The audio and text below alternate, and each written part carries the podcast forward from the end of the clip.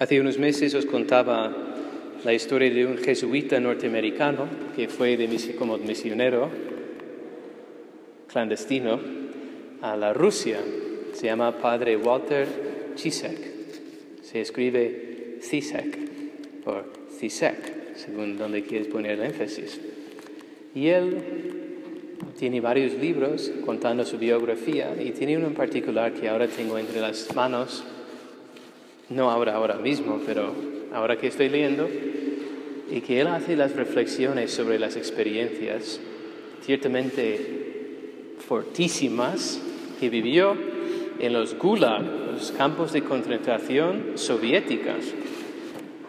Eh, pero uno que me llamó la, la atención cuando lo leí fue de su llegada a la Rusia, que él estudió y fue ordenado en Roma, en el rito oriental, para atender a los rusos, por supuesto. Pero no pudo ir a Rusia. Entonces le enviaron a Polonia, a, a una misión jesuita allí. Y cuando vino la Segunda Guerra Mundial, los rusos invadieron Polonia y acabaron con la misión de allí. Entonces se, vio libre y con otro jesuita, sacerdote también, decidieron, esa es nuestra oportunidad.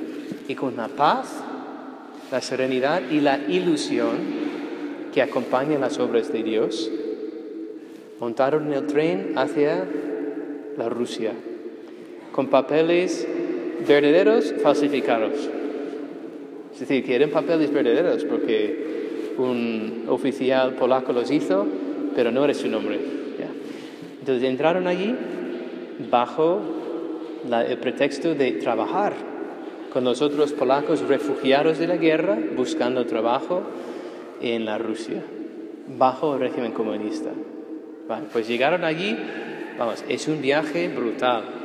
ahora quizá lo haces en unas horas en avión, pero de Polonia a las montañas Urales, en medio de Rusia, son muchos kilómetros. Llegaron allí muertos de hambre, pero llenos de ilusión, y encontraron pues unos dormitorios y unas personas amargadas, que les daba igual todo en la vida, y además ya adoctrinados por el régimen comunista, con todos los prejuicios por haber contra la Iglesia católica y la fe cristiana. Y los pocos que quizá tuvieron fe tenían miedo de hablar de su fe por las repercusiones que tenían con las autoridades.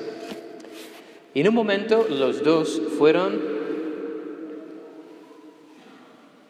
atacados, no sé cómo decir, como una sombra que les cubrió, una tentación tremenda de decirse, ¿y qué hacemos aquí? Hemos venido aquí para atender a, a almas y aquí ni podemos hablar de Dios ha sido inútil. Además, nos están trabajando, estamos trabajando como bestias para sacar adelante la vida por poco dinero, comiendo mal, durmiendo mal, sin privacidad y para nada, casi sin poder rezar, ni rezar o celebrar misa. Tenía que escapar al bosque de vez en cuando, con uno guardando mientras el otro celebraba la misa. ¿Y qué hemos hecho? Y en la gran sabiduría de este sacerdote, que por cierto sobrevivió la experiencia y volvió a Estados Unidos para contarlo todo. Pero dijo, pues mire que en ese momento pues vino una tentación sobre ellos, pero era una tentación. Es una tentación muy común en todos los ámbitos de la vida, en todas las vocaciones, en toda la vida cristiana. Y es el de eso no es lo que yo esperaba, Señor. Mire que yo no, yo no pensaba que la vida iba a ser así. No tenía previsto esto. Y mucho menos es lo que yo deseaba. Así que yo no tiro para adelante. Yo voy para atrás. Esto, yo no puedo cumplir mi palabra. ¿Cómo me puedes pedir cumplir una promesa de algo que yo fui ignorante? Yo no sabía que esto estaba incluido en el paquete cuando dijo que sí. No, no, no, no, no, no. Eh, no es justo. No eres justo, Señor. Me voy. Y es la tentación. Existe en todas partes. No solo en los campos de concentración rusos. En mi país decimos que el césped es siempre más verde al otro lado de la valla, ¿saben? Pero mirad que la vida cristiana no, no consiste en eso. De hecho, hoy el Señor sigue lo que es el discurso eucarístico y la Eucaristía no es eso. Jesucristo no es hoy sí, mañana no. Jesucristo es siempre sí, siempre. La Eucaristía es comprometerse con nosotros, pensarlo. En la última cena Jesús dijo, amén, instituido mi sacrificio, punto, firmado, sellado, que sea, con mi sangre. Ya está aquí, derramado en el cáliz no hay marcha atrás. Y pensar en los momentos de la tentación durante su pasión, que ciertamente sintió el peso que le aplastaba del pecado y el terror de lo que le amenazaba delante, pero jamás dio, dio para atrás. Al contrario, cuando los demás estarían pues retirándose, encogiéndose, él estaba abriendo los brazos para ser clavado en la cruz. Ahora, Mirad vuestras vidas. Ese momento viene y siempre estamos hambriando aquello otro, porque yo no, yo no, yo no sabía esto. Yo soy el pan de vida. El que viene a mí nunca tendrá hambre, nunca tendrá sed. Yo. Da igual lo que el Señor ha pedido de vosotros. A veces pensáis es más fácil hablar de sacerdotes religiosos, han hecho votos, etcétera, etcétera, y habéis entregado vuestra vida y no podéis ir para atrás. No, no, no, todos habéis hecho decisiones. Y muchos de vosotros sois casados. Y habéis, como todo cristiano, hecho una elección de decir sí o no al plan de Dios y pasar de lo que es un régimen de supuesta libertad que ahora es lo más grande del mundo. Yo puedo hacer lo que quiera, cuando quiera, donde quiera, con quien quiera. Yo soy libre, ¿verdad?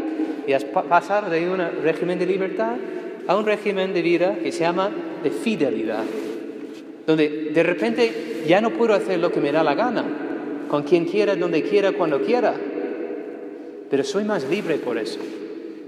No me dejo esclavizar por mis sentimientos, mis apetencias y a veces por mis oscuridades y mis tentaciones, sino yo he dicho que sí. Y cuando vienen esas cosas, esas hambres mundanas, oh, ¿verdad? En el matrimonio, ah, es que mira cómo este me ha mirado y cómo me habla, y mi marido nunca me habla así. Ah, si solo pudiera tener un poco de cariño como el suyo, o ella, que pues, sí, sí, sí, claro, es que este, qué guapa y que me ha mirado y un poco de cariño. O mis hijos, si tuviera otros hijos que los que tengo. Ese es el problema de los hijos, no de los padres, ¿verdad? Eh, o mi trabajo. Ah, es que yo no sabía que mi trabajo iba a ser así. Y toda la vida, ya y las cosas que tengo, ¿y qué más da si tengo esto, si tengo lo otro, etcétera, etcétera, etcétera? Tenemos mil cosas constantemente hambreando criaturas. Afecto, cariño, planes, proyectos, posesiones, poder, placer, por supuesto, eso es lo más común que hay por allí. Y no nos damos cuenta de que nada satisface, sino solo Él. Quien viene a mí nunca tendrá hambre. Ya es hora de dejar atrás todos esos hambrecillos, dejar de hambrear las cosas mundanas y las cosas terrenas y saciarnos de verdad en Jesucristo. Fidelidad, lo que Él me ha pedido. Es lo que también te pide. Y hacer lo que me acordaron muy bien hoy de, de lo que hizo el conquistador Hernán Cortés cuando llegó a las Américas quemar las barcas. Salió con sus soldados y prendió fuego a las barcas para que no pudieran tener la tentación o volver atrás. Eso es lo que nos toca. Eso es vida eucarística. Cuando tú recibes la Eucaristía dices, amén, sí Señor, todo tu proyecto, sin mirar para atrás, olvidándome de todos esos, de los melones y cebollas que comíamos en Egipto, los israelitas en el desierto. Ah, las cebollas, los ajos. Uh, sí. Tío, ¿no te das cuenta que eres esclavo? Déjalo. No es felicidad. Tira para adelante. Ser fiel. Que ese es tu destino y esa es tu felicidad. Y no te rindas delante de esta tentación. Bueno, total, podéis imaginar de que el padre Walter no se rindió, sino al contrario, el Señor infundió la gracia de comprender de que no, Dios quiere que yo esté aquí y ahora. Y que mi sacrificio, incluso como sacerdote, de no poder celebrar los sacramentos, de no poder administrar, pues eso también forma parte de su plan sobre mi vida. Y, dio la vuelta a la tentación, ¿verdad? A veces tenemos que hacer eso. El, señor, el, demonio pues nos pilla uno ahí fuerte y nosotros, ¡guau! Devolver la pelota, pero con efecto y más fuerte. Ah, así lo hizo. Y no me sorprendería que algún día le llaman santo a este sacerdote. Pero todos tenemos que aprender en las pequeñas cosas fidelidad. No hacer caso a la voz del demonio. Fidelidad. Señor, yo te he dicho que sí, y lo repito hoy y para siempre. Sí, porque tú no eras sí y después no, sino siempre para mí ha sido un sí sin vacilación y un sí con alegría. Es nada más. Y la Virgen Santísima nos infunde la misma generosidad y valentía y alegría para decir siempre sí al Señor. Que así sea.